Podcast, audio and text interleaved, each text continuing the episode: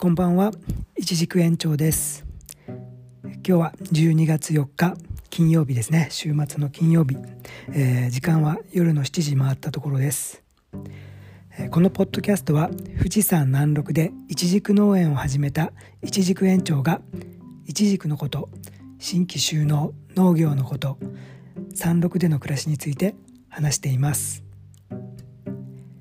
再来年の本格オープンに向けて、え実は少し前から YouTube の発信を始めていました。えあと1週間ぐらいで丸々2ヶ月が経とうとしています、え今日はですね、えその YouTube がもうやっと本当にやっとですね、え100人目のチャンネル登録をしていただきました。えー遅いか早いかっていうのはね、まあ、他人と比べてもしょうがないのでよく分かりませんけども、えー簡単でないことはね想像していましたんで、えーやっぱり2桁から、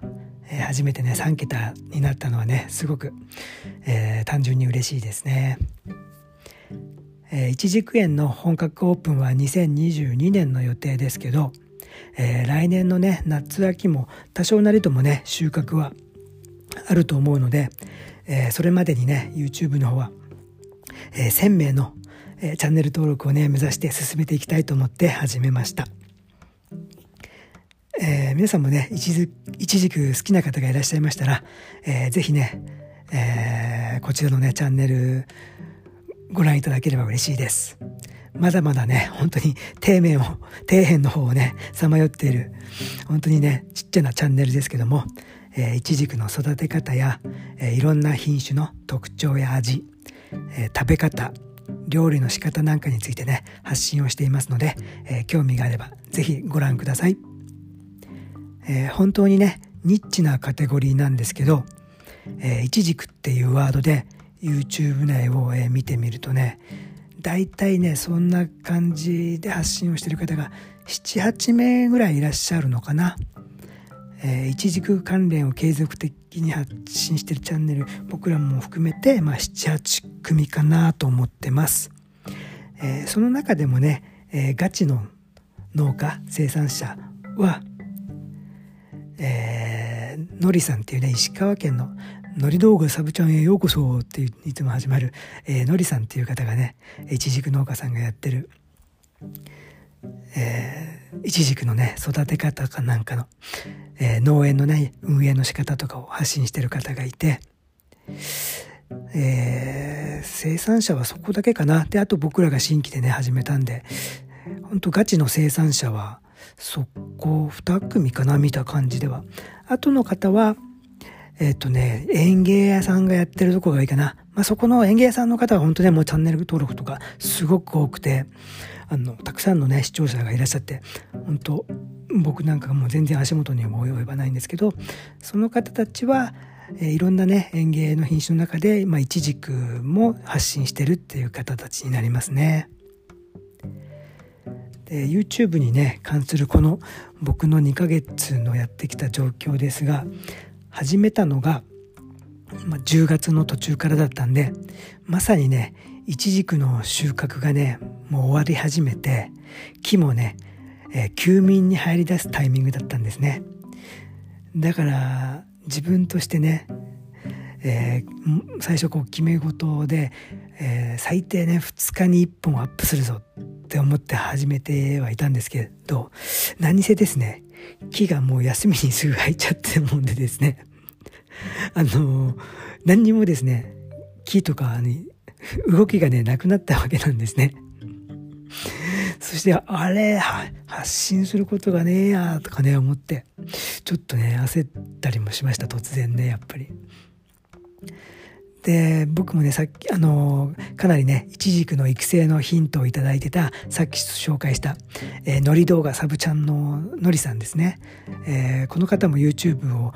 えー畑のねイチジク畑紹介し始めてもう3年目がこれで終わ3年目が終わったのかな。でまたね冬が来たんでもう多分お休みすると思うんですけど、えーのりさんの方も毎回冬が来るとね春先までねあのやることっていうか発信することがないんでね いつもお休みになるんですよね。ほんとねそれくらい一軸って 冬がね何も発信することがなくなってちょっとこういう状態でね始めた僕はちょっとすごくバッドな感じでしたけどまあねそんな言い訳をしてもしょうがないので、まあ、何かしらねちゃんと企画も立てて、えー、冬の間もね発信していこうとは思います。まあ、なんとかね知恵を絞って頑張って発信を続けていこうと思います。えー、ということでね、えー、今回のタイトルにもした「一軸バブルの夜明け」ってねまあ「ナウっては見たんですけど、えー、おそらくですね一軸のブームがね来てるんじゃないかってね個人的には思ってるんですよね。なんかね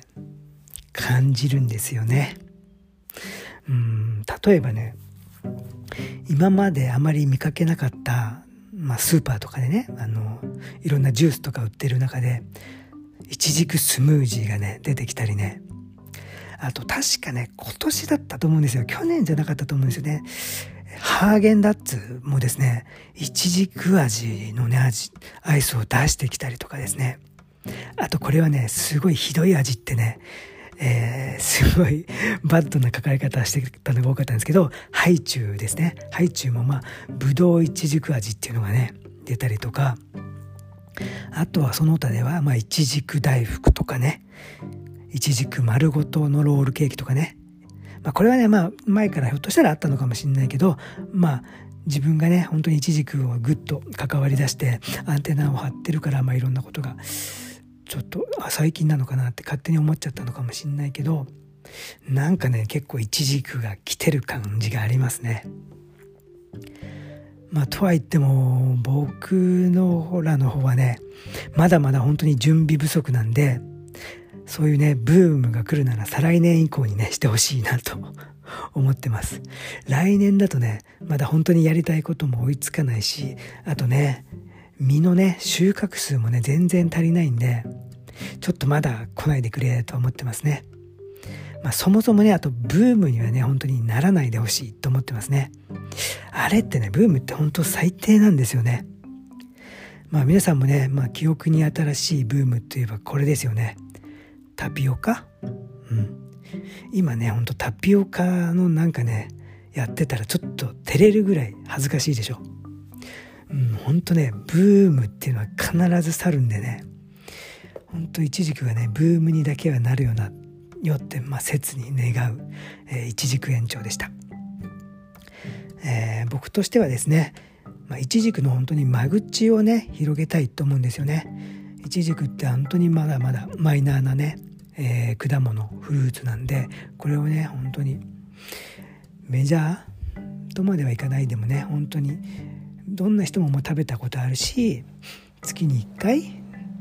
えー、ぐらいはねリピートしてるよっていうぐらいねそのくらいのね間口を広げたいなとは思ってます。えー、こんなイチジクこんな美味しいイチジクがあったのとかね、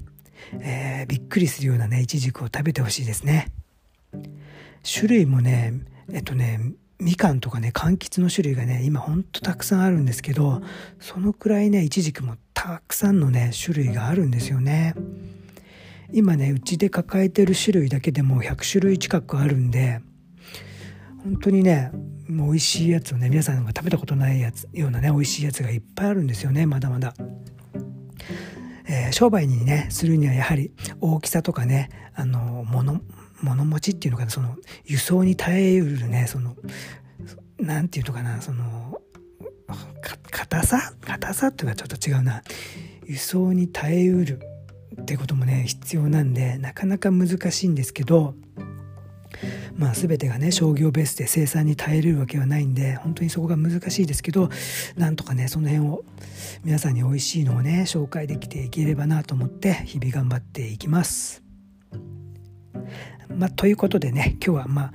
YouTube チャンネルね登録100名やっと超えたということでね、えー、僕の方はうちで乾杯したいと思ってます。ということで皆さんもね良い夜を良い師走の夜をお過ごしいただければと思います。えー、今日もね最後までご視聴ありがとうございました。えー、一軸延長でした。それでは最後までご視聴ありがとうございます。失礼いたします。